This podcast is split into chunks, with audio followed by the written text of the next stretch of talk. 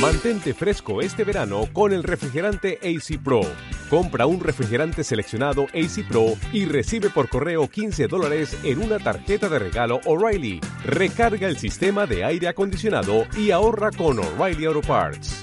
Realiza tus compras en tu tienda más cercana O'Reilly Auto Parts. oh, oh, O'Reilly Auto Parts.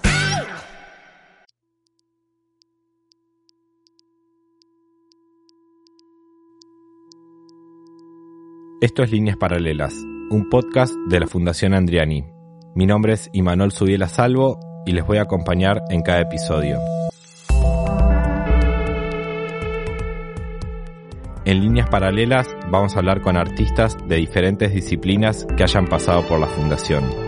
Vamos a conocer sus obras, su manera de pensar, su manera de trabajar y cómo son sus procesos creativos.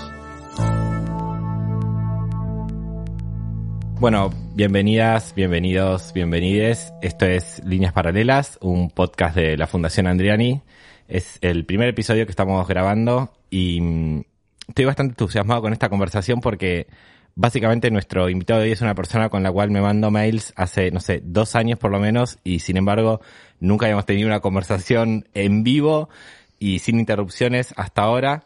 Estoy con Mauro Libertela, que es escritor, editor, periodista, actualmente edita la revista La Agenda y también eh, la editorial Vinilo, que es una editorial que publica libros de no ficción y además es autor de varias novelas, básicamente Mi libro enterrado, El invierno con mi generación, Un reino demasiado breve y Un futuro anterior, que es su último libro y que salió por la editorial Sexto Piso.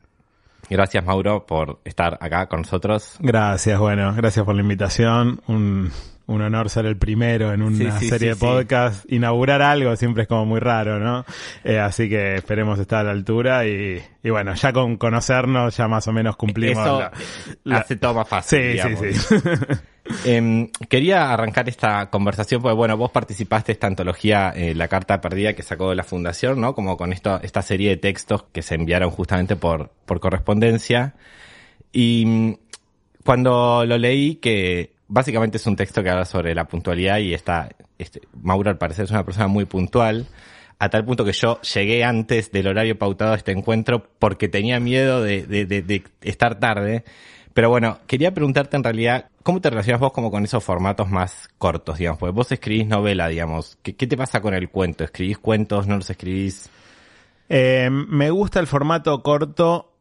No, no escribo cuentos, digamos, escribo este tipo de textos como el que mencionás de la carta, que no sé si me atrevería a llamarlo cuento, sobre todo por cierto prurito o cierto respeto a la idea del cuento clásico, que es como una idea con la que uno se ha formado, sobre todo cuando atravesé la carrera de letras, que estudias mucho cuento clásico. Entonces, si comparo estos textos cortos que escribo con, con la tradición del cuento clásico, bueno, no me, no me animaría nunca a decir que estos son cuentos. Sin embargo, son textos cortos que tienen cierta trama, tienen algún tipo de narratividad y como ya hoy en día hace rato novela es medio cualquier cosa, cuento también puede ser cualquier cosa, digamos, ¿no? Algo corto que tiene una historia puede ser un cuento. Eh, y digo que me llevo bien con los, con los formatos cortos porque si bien es cierto que escribo novelas, todas las novelas que escribo o son cortas como libro, digamos, o son libros cortos, sobre todo los primeros, o el primero es muy corto, mi libro enterrado, sino que además están armados sobre capítulos breves, son como sucesiones de pequeñas escenas o de textitos más ensayísticos, siempre son como muchos capitulitos cortos que terminan conformando una novela. De hecho, cuando empecé a escribir, cuando tenía ganas de escribir mi primer libro y no encontraba el modo cómo escribirlo, tenía también una referencia en la cabeza muy intimidante que era la novela. Digamos, decía, bueno, quiero escribir una novela. Como una especie de institución. Claro. De hecho, era, no sé por qué era Saer la novela en mi cabeza. que es como lo, lo inabordable, digamos. ¿Cómo me voy a poner? Nunca escribí un libro. Bueno, me voy a poner a escribir un libro como Voy a ser como Saer. Claro. 300 páginas abigarradas, ¿viste? Y eso me intimidaba mucho. Decía, yo no puedo escribir algo así. Hasta que encontré un poco este yeite, llamémosle, que es escribir capitulitos cortos que puedo terminar y empezar, empezar y terminar en el día. De hecho, yo me venía formando en el periodismo cultural, que son notas cortas, y eso yo sabía que más o menos lo podía hacer, que era bueno escribir, no sé, 5.000, 10.000 caracteres. Eh, entonces mi primer libro fue un poco eso, fueron unos 20 capítulos de unos 5.000, 6.000 caracteres y a partir de ahí me fui expandiendo de a poco, los libros siguientes son cada vez un poquito más largos, pero siempre yo considero que son cositas chiquitas la que escribo. Eh, me gusta un poco esa idea. Eh, recién mencionas esto como de- del periodismo cultural. Las primeras cosas que publicaste eran notas, ¿no? Como que venías más por ese, por ese Sí, lado. sí, arranqué en página 12 en Radar cuando estaba cursando la facultad, más o menos a los, habrá sido a los 22, 23 años, empecé mis primeras colaboraciones en Radar y ahí, digamos, fue como mi primera escuela y, y cuando, sí, cuando empecé de verdad a escribir. Antes escribía, pero para mí, o probaba cosas y esa fue la primera vez que escribía ya para publicar, digamos, que es Y, y en el diario sobre qué escribías. Eh, hacía reseñas de libros, entrevistas y a veces alguna nota un poquito más grande sobre, no sé, mi primera nota en Radar Radar, no en Radar Libros, sino en Radar, fue sobre las disquerías de Buenos Aires. Ah, ok. Que era una nota que todavía se puede hacer hoy, que era como el fin de las disquerías, estamos ante el fin de las disquerías. Siempre es como el fin de algo, pero no pasa nada. ¿viste? Sí, sí. Eso Eh, es lo bueno del periodismo cultural. Siempre puedes repetir la misma nota cada sí, 15 sí. años, digamos. Esas notas como de tendencias, de la nueva tendencia Sí, de... sí, sí. Eh, que- quería volver un segundo a, a- a este, este texto que hiciste para la, la antología de Andriani, ¿no? En donde justamente contás como esta obsesión con la, con la puntualidad, ¿no? Y, y, y- y cómo te irrita la persona impuntual. Y recién dijiste esto de, eh, me gusta la idea de empezar y terminar un capítulo del día. ¿Cómo es el uso del tiempo en la vida de Mauro Liberter? O sea, ¿en qué momento se escribe? ¿Cuánto se escribe? Que imagino que no debe ser tan esquemático, pero quizás sí. Eh, sí. O sea, te- so- soy un poco obsesivo o neurótico, diría más bien. Eh, me gusta como encontrar momentos fijos para la escritura y después está la vida que confabula para que uno no pueda eh, finalmente hacerse de esos momentos fijos. Me gustaría tener como, siempre que empiezo la semana, armo como un poco cómo va a ser toda mi semana y a esa semana le asigno los momentos de escritura más personal, digamos, si estoy escribiendo un libro, si estoy con algo así más de largo aliento. Digo, bueno, sé que el martes a la mañana voy a tener dos horas, sé que el miércoles a la tarde voy a tener dos horas, y después empiezan a ocurrir cosas. Por ejemplo, bueno, hay que venir un podcast, entonces el miércoles a la tarde no tengo ese momento de escritura, O pero... sea, lo que vos estás diciendo es que culpa mía, digamos, hay algo que no se está escribiendo No ahora. lo quería decir de ese modo, pero bueno, es, es una interpretación posible. Pero bueno, finalmente también eso hace que digo, bueno, el miércoles nos juntamos para un podcast, entonces el jueves que tenía otra cosa, no, bueno, ahí quiero escribir. Es como que también uno va negociando todo el tiempo. Después escribo muy rápido, o sea, me, me cuesta mucho la previa. Como que siempre digo, uy, tengo que ponerme a escribir y encuentro algún tipo de distracción, viste. Bueno, voy a un bar, pero tengo que encontrar el bar ideal, que tengo una mesa en la ventana, entonces voy a tres bares, están ocupados, entonces, uy, ese día no pude escribir. Como que voy encontrando siempre como excusas para no escribir, pero cuando me siento a escribir, escribo muy rápido. Un poco como cierta herencia de la persona que trabajó en periodismo, digamos, ¿no? Hay algo de- del oficio a veces que hace que uno pueda avanzar eh, rápido en, en- los textos. Pero quiero preguntarte em, sobre el proceso creativo en sí, digamos.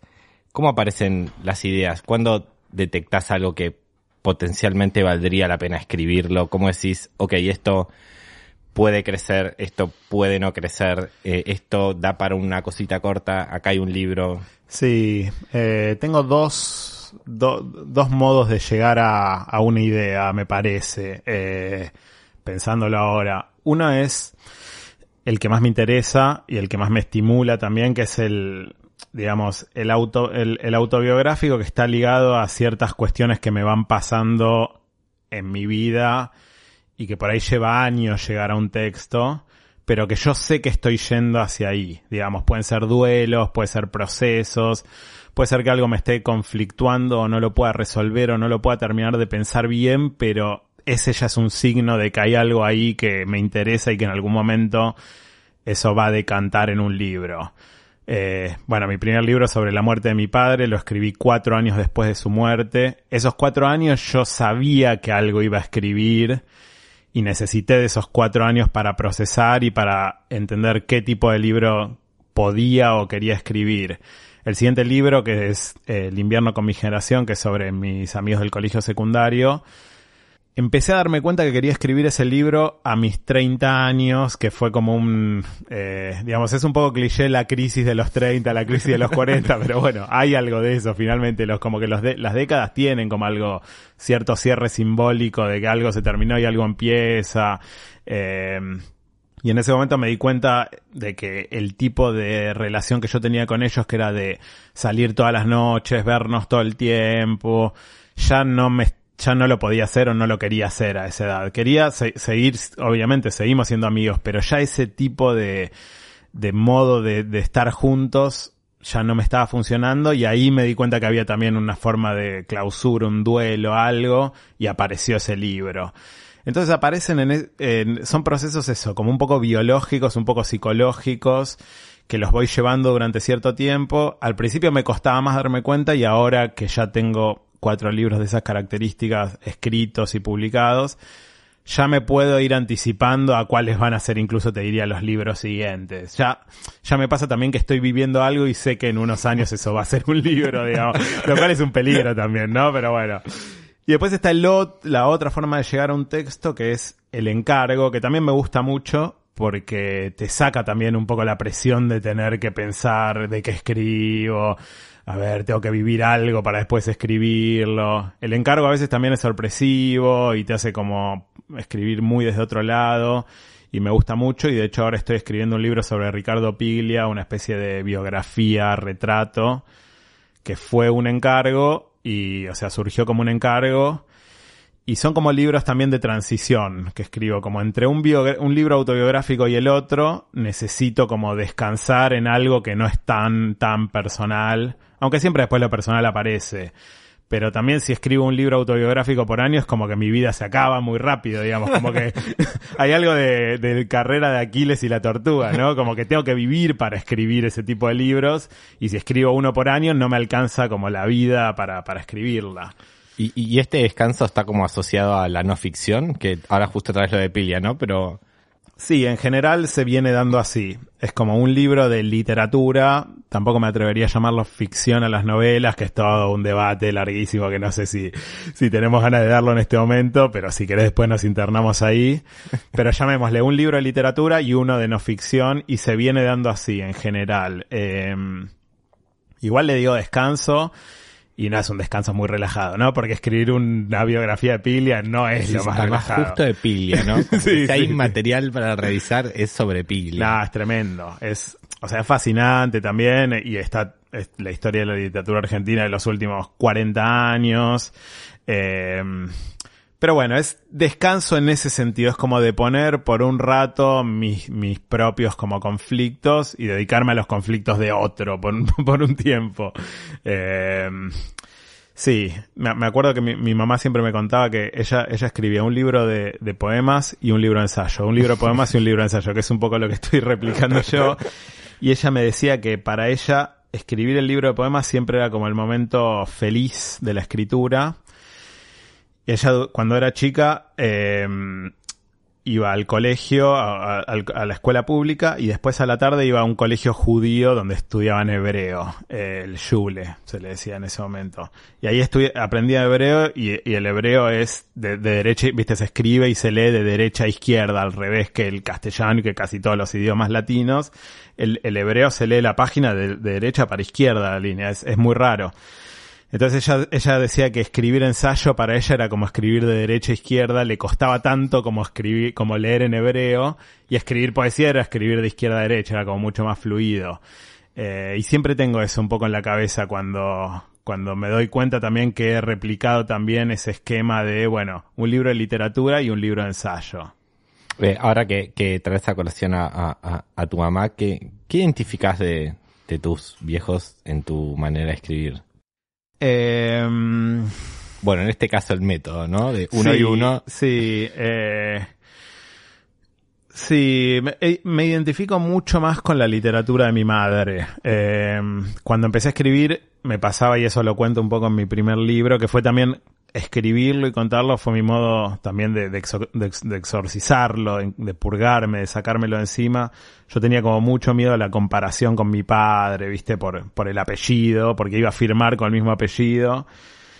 Y también, esto me di cuenta hace poco, que también yo asociaba la literatura a mi padre, quizás por una especie de reflejo patriarcal que tenía muy incorporado, ¿no? Como, bueno, el escritor de la familia era él.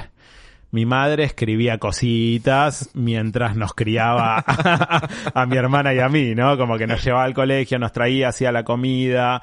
Mi padre era más un padre de esa época, no sé si cambiaba pañales o no, pero sin duda no cocinaba, digamos. Eh, mi, mi vieja siempre estaba pendiente de que comamos sano, de que va- vayamos de un lugar al otro. Y entonces ella escribía también en los intersticios que le dejaba la vida cotidiana y por eso también escribía cosas chiquitas.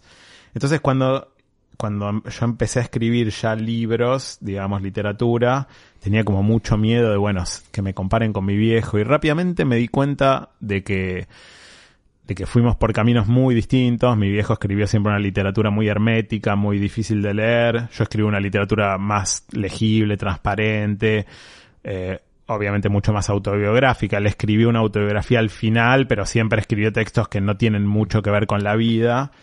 Y sin embargo, en los últimos años, te diría en los últimos cinco o seis años, me empecé a dar cuenta que lo que yo hacía estaba muy cerca de lo que hacía mi madre, aunque ella hacía poesía en los últimos años también ella empezó a escribir un poco de narrativa, hizo este libro que se llama El libro de Tamar, que es un libro que se puede leer bastante en, en paralelo con mi libro enterrado. Eh, incluso nos traficábamos lecturas, eh, lecturas muy de este estilo. Eh, no sé, El nervio óptico fue un libro muy importante para los dos, los libros de Zambra, la novela luminosa de Mario Lebrero. Eran libros que alguno de los dos detectaba, los leíamos y, Y se nos lo hacían girar. Sí, sí. Y creo que eso como que contaminó e impregnó nuestras dos literaturas al mismo tiempo. Y además mi viejo murió cuando yo tenía 23 años, yo todavía no, no escribía. Tuve una charla literaria con él importante, pero se interrumpió antes Claro. de que yo empiece a escribir. En cambio, la, la conversación literaria con mi vieja siguió. sostuvo. se sostuvo mientras los dos ya estábamos publicando al mismo tiempo y creo que eso fue como muy, muy importante. Y, y también esto que decíamos al principio de las formas breves. Yo también me di cuenta que yo escribía cositas, digamos, como ella. que tal vez mi Me viejo encanta tenía... esta idea de las cositas. o sea, es increíble. Bueno, ella le puso un libro en libros chiquitos, ¿no? Como... Eh, y, y a mí siempre me quedó la idea de que mi viejo escribía libros grandes y que mi vieja hacía libros chiquitos y que yo también hago libros chiquitos. ¿Qué sé yo? Son, son, son ficciones que también uno se arma, pero no sirven para escribir. Eh, en, en tus libros siempre aparece como este universo, ¿no? Que tiene que ver como con la juventud, los consumos culturales, ¿no? Esa, esa, el grupo de pertenencia, el grupo de pares. Ahora que decís esto de, bueno, voy viviendo y voy escribiendo, habrá que ver qué dice el, el Libertela de 65 años y sigue escribiendo sobre los pibes del barrio y los recitales de los Rolling Stones, pero ¿qué encontrás en ese universo como potencia narrativa para decir, ok, esto que está sucediendo aquí vale la pena ser contado? Eh, es difícil de... eh, no sé, yo tengo como un... O sea, tengo como una especie de radar encendido que es muy muy intuitivo finalmente, me parece, que es, digamos, es un radar que me permite darme cuenta de qué temas pueden llegar a valer un ser escritos o no, y es como un, es eso, es como un radar que no sé muy bien cómo funciona, a veces está averiado y a veces funciona en todas sus capacidades, pero está ahí como encendido y yo me doy cuenta que hay algunos elementos que, que, que lo encienden todavía más y digo, che, esto, esto lo tengo que, que, que escribir.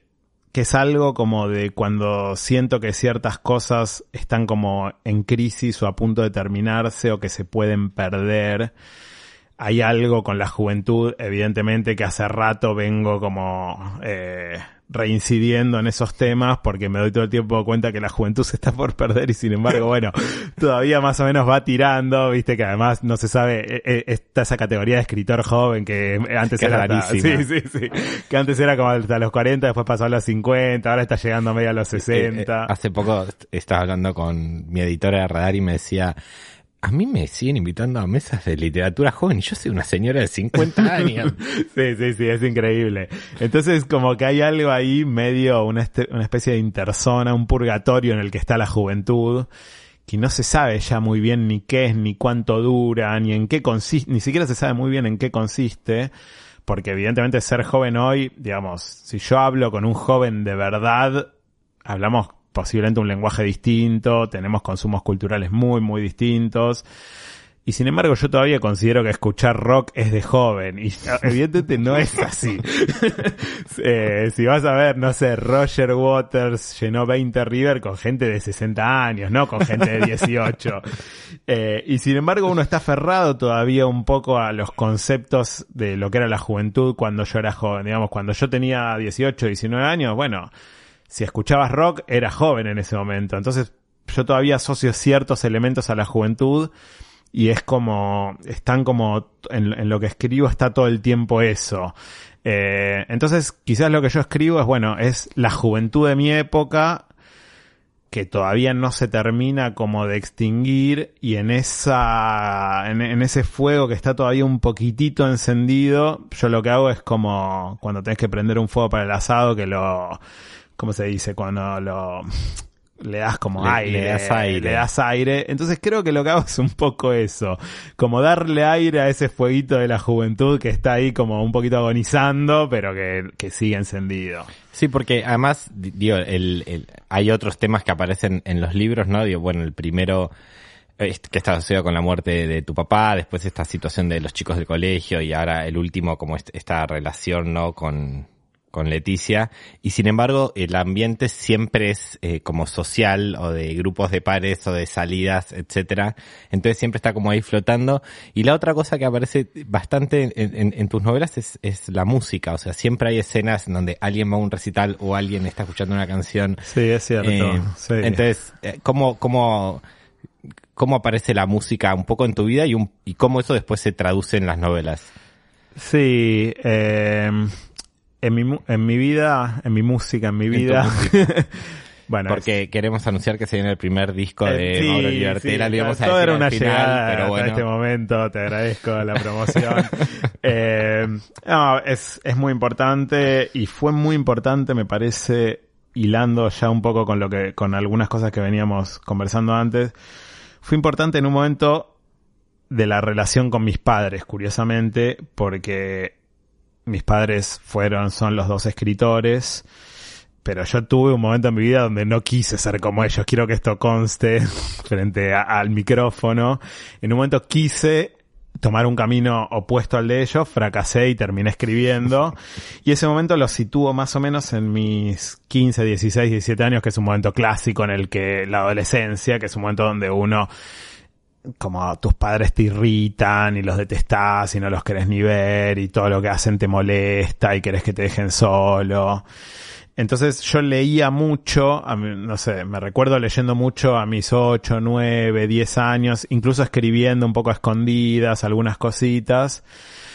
Pero después llegó el momento de la adolescencia y yo medio que dejé de leer como repudio hacia ellos. Como bueno, ellos eran los libros. Entonces dije, no, yo no quiero ser como ellos, yo voy a dejar de leer.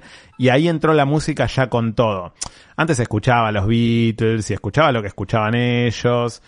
Me gustaban algunas cosas, pero ahí fue mi manera de diferenciarme fuertemente de mi familia, convertirme como en una especie de fanático enfermo de bandas de ese momento. Eh, iba y empecé a ir a recitales, e incluso eran recitales considerados peligrosos. Y eso también era un gesto de rebeldía, ¿no? Como bueno, yo voy a recitales que para ustedes son peligrosos y ustedes van a estar como despiertos esperando a ver si me pasa algo y si llego bien a la casa. Ir a esos recitales era también como ponerme a ellos, era como mi pequeña manera de, de matar a los padres, digamos, de rebelarme. Hasta que no me dejaron ir a un recital de Los Redondos y ese fue como un dolor que siempre me quedó, que fue el recital de despedida en River. Yo tenía entradas para la segunda fecha, la primera fue esa que entró un tipo con una arma Sí. y no sé, hirió a alguien, salió como en todos los noticieros y mi vieja me dijo todo bien con la rebeldía, pero vos no vas al Ay, recital de mañana. Sí, sí, sí. Y además era un hito histórico. Sí, sí, sí, sí. Eso todavía no lo escribí, creo que amerita un libro entero esa escena. me doy dando cuenta que todavía me quedan materiales para libros.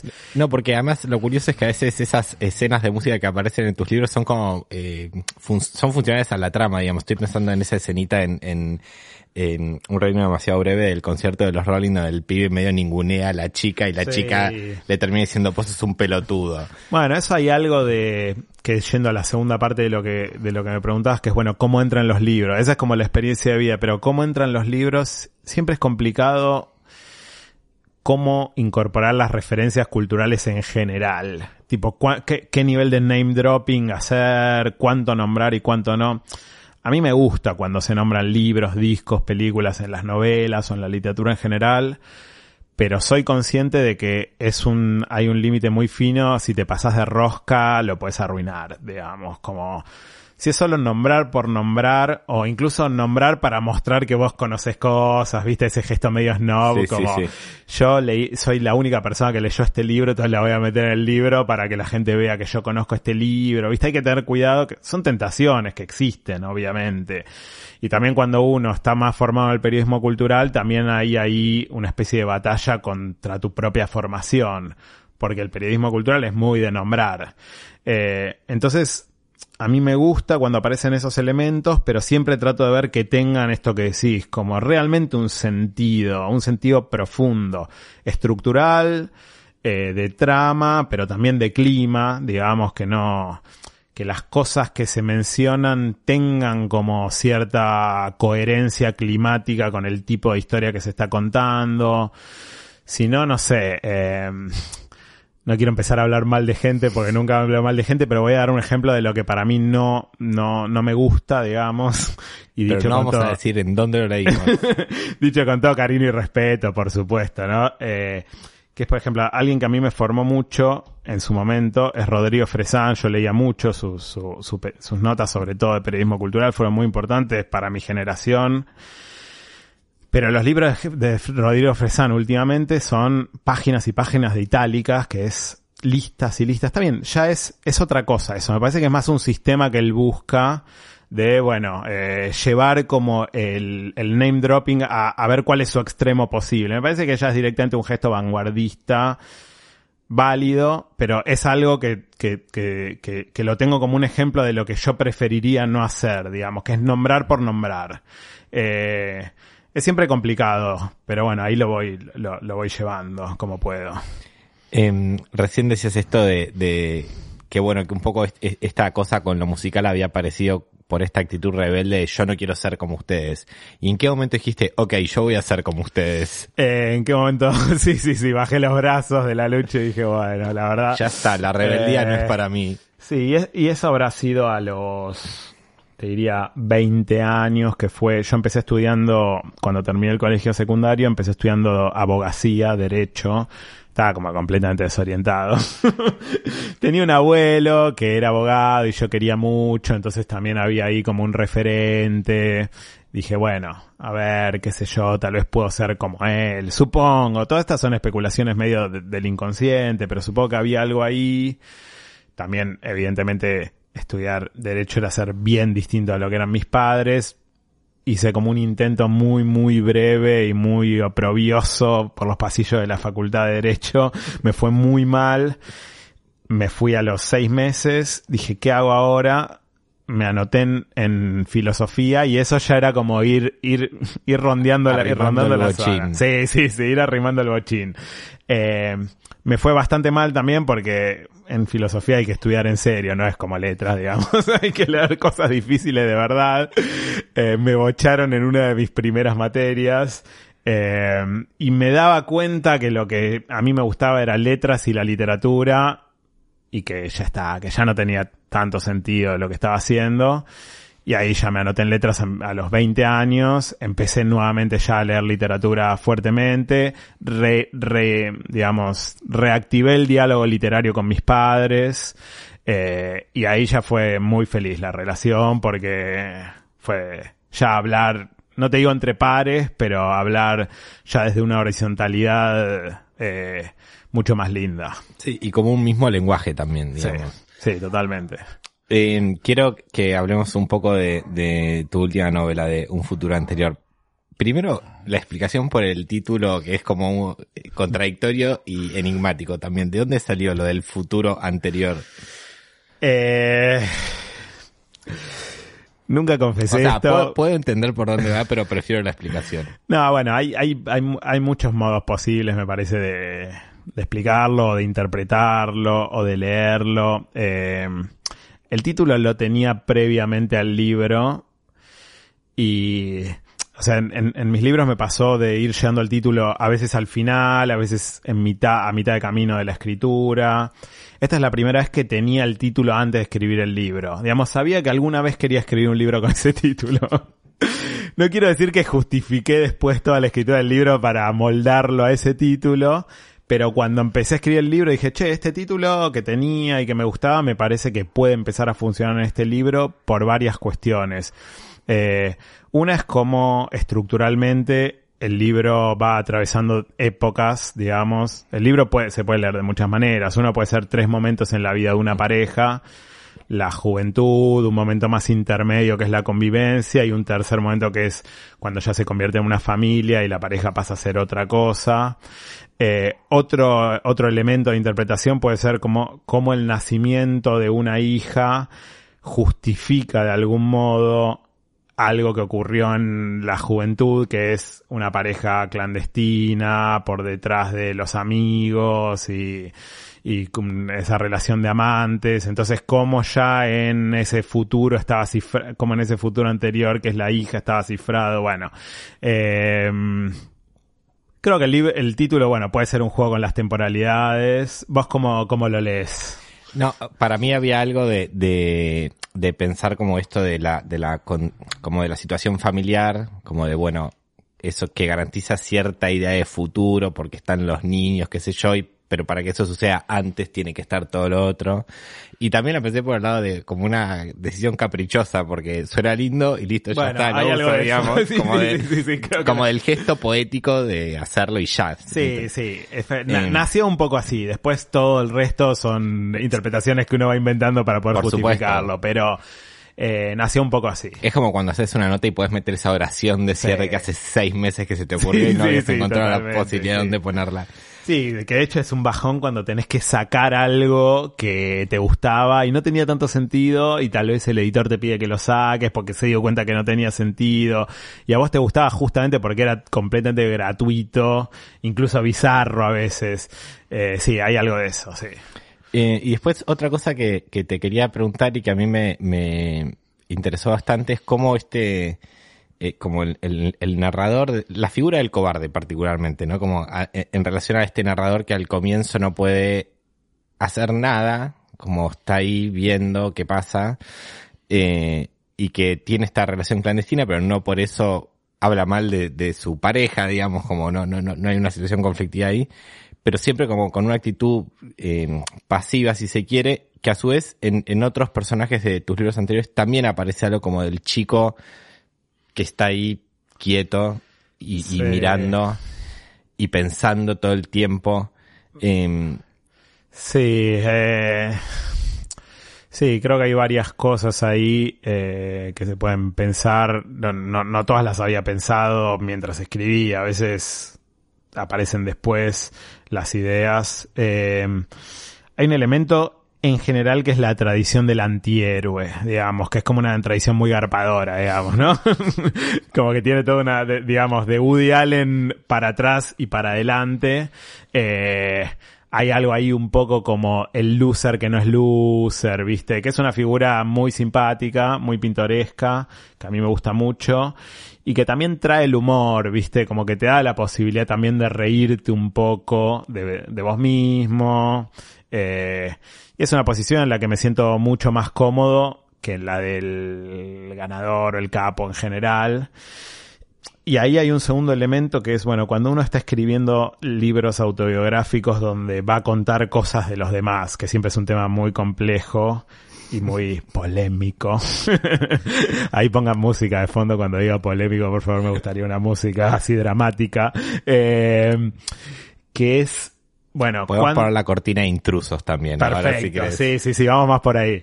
Eh, que es bueno, cuando uno está manipulando, trabajando con elementos de la vida de los otros, bueno, cuán, cuán lícito es lo que uno está haciendo, cuán, qué, qué derechos está rogando uno a hablar de la vida de los demás en un texto. Es algo que me pregunto cuando escribo y que una de las, quizás de las coartadas o de las soluciones técnicas que, que me encontré a mí mismo para poder hacerlo sin remordimiento, digamos, es bueno, exponerme a mí al mismo nivel al que expongo a los demás. Y uno de los mecanismos de, para exponerme a mí es también dejarme un poco en ese lugar medio de cagón, medio de, de cobarde, eh, porque si no, es como, bueno, yo soy el capo, el resto son unos boludos, qué fácil que es escribir así, digamos, ¿no? Que no, no se correspondería ni con mi vida, creo, ni con mi modo de pensar, pero podría tal vez ser una decisión literaria.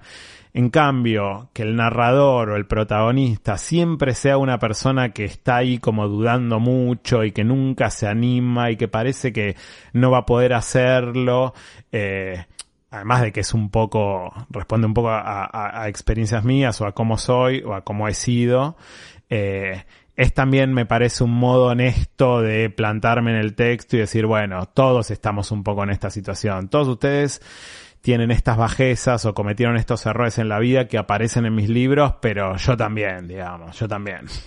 Estamos todos en este barco, como se Sí, suele sí, sí, decir. sí. Em, y después, otra cosa que, que, que veo como al leer tus libros es que siempre aparece lo vincular, ¿no? Pero siempre trabajado como desde aspectos diferentes, ¿no? Bueno, la relación con los padres, los amigos, un poco ya lo mencionamos. ¿Cómo es específicamente el trabajo con ese material? O sea, ¿cómo trabajás lo vincular? Y si lo trabajás de la misma manera cuando estamos hablando de una historia de un grupo de amigos o cuando estamos hablando de la historia de una chica o de tu papá, ¿cómo es el proceso? Eh, sí, en general, eh, el momento de la escritura eh, me parece que es, más o menos similar.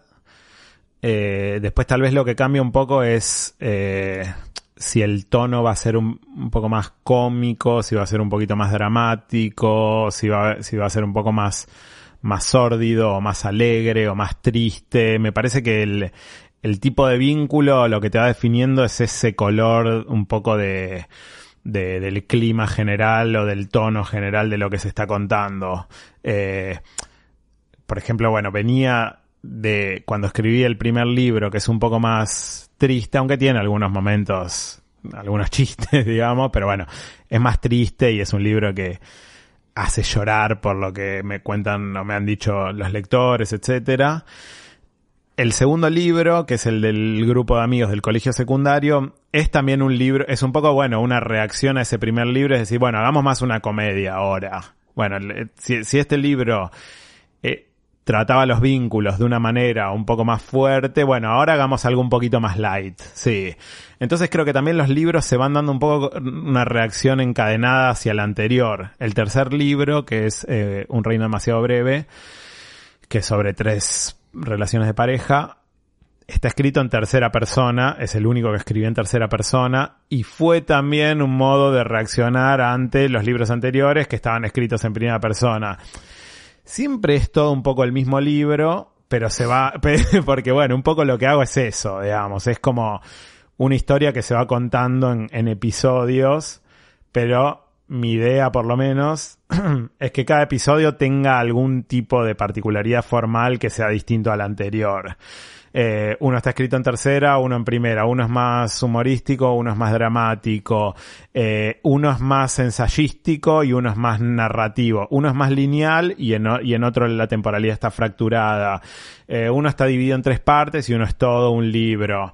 Como que voy encontrando también esas maneras de no repetirme dentro de lo que yo hago que sé que es más o menos algo que es como si siempre estuviera escribiendo un poco la misma historia.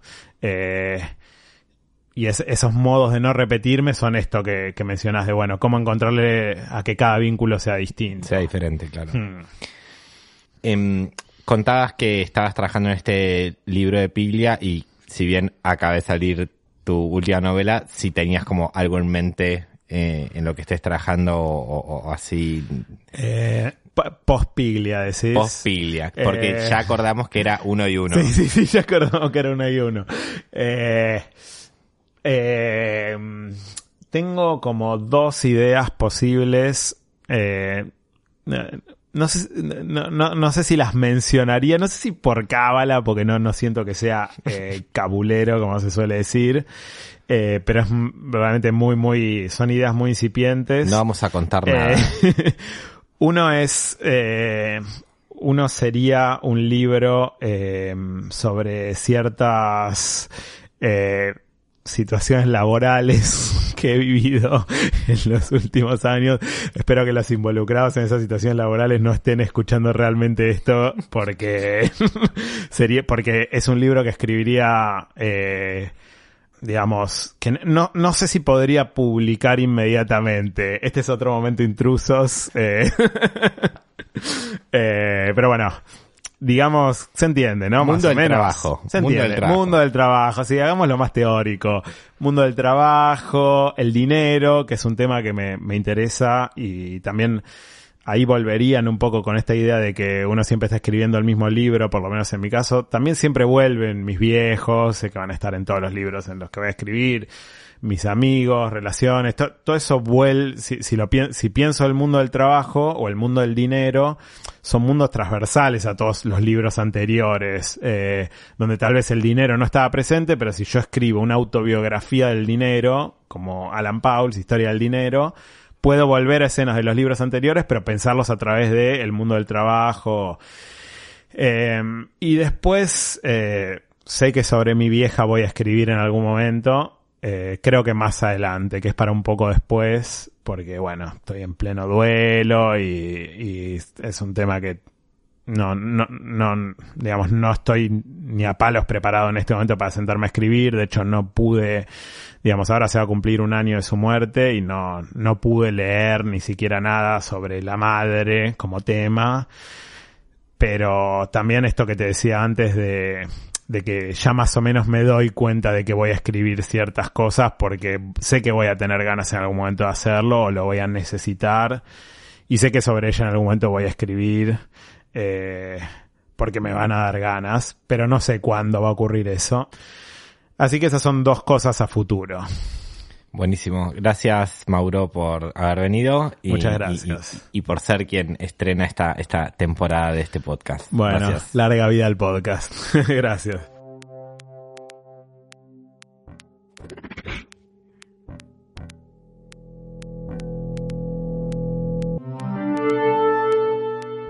Esto fue Líneas Paralelas. Mi nombre es Imanol Subiela Salvo y pueden encontrarme en redes como arroba mala señal.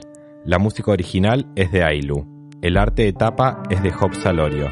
La edición es de Radio en Casa y la producción de Mercedes Urquiza.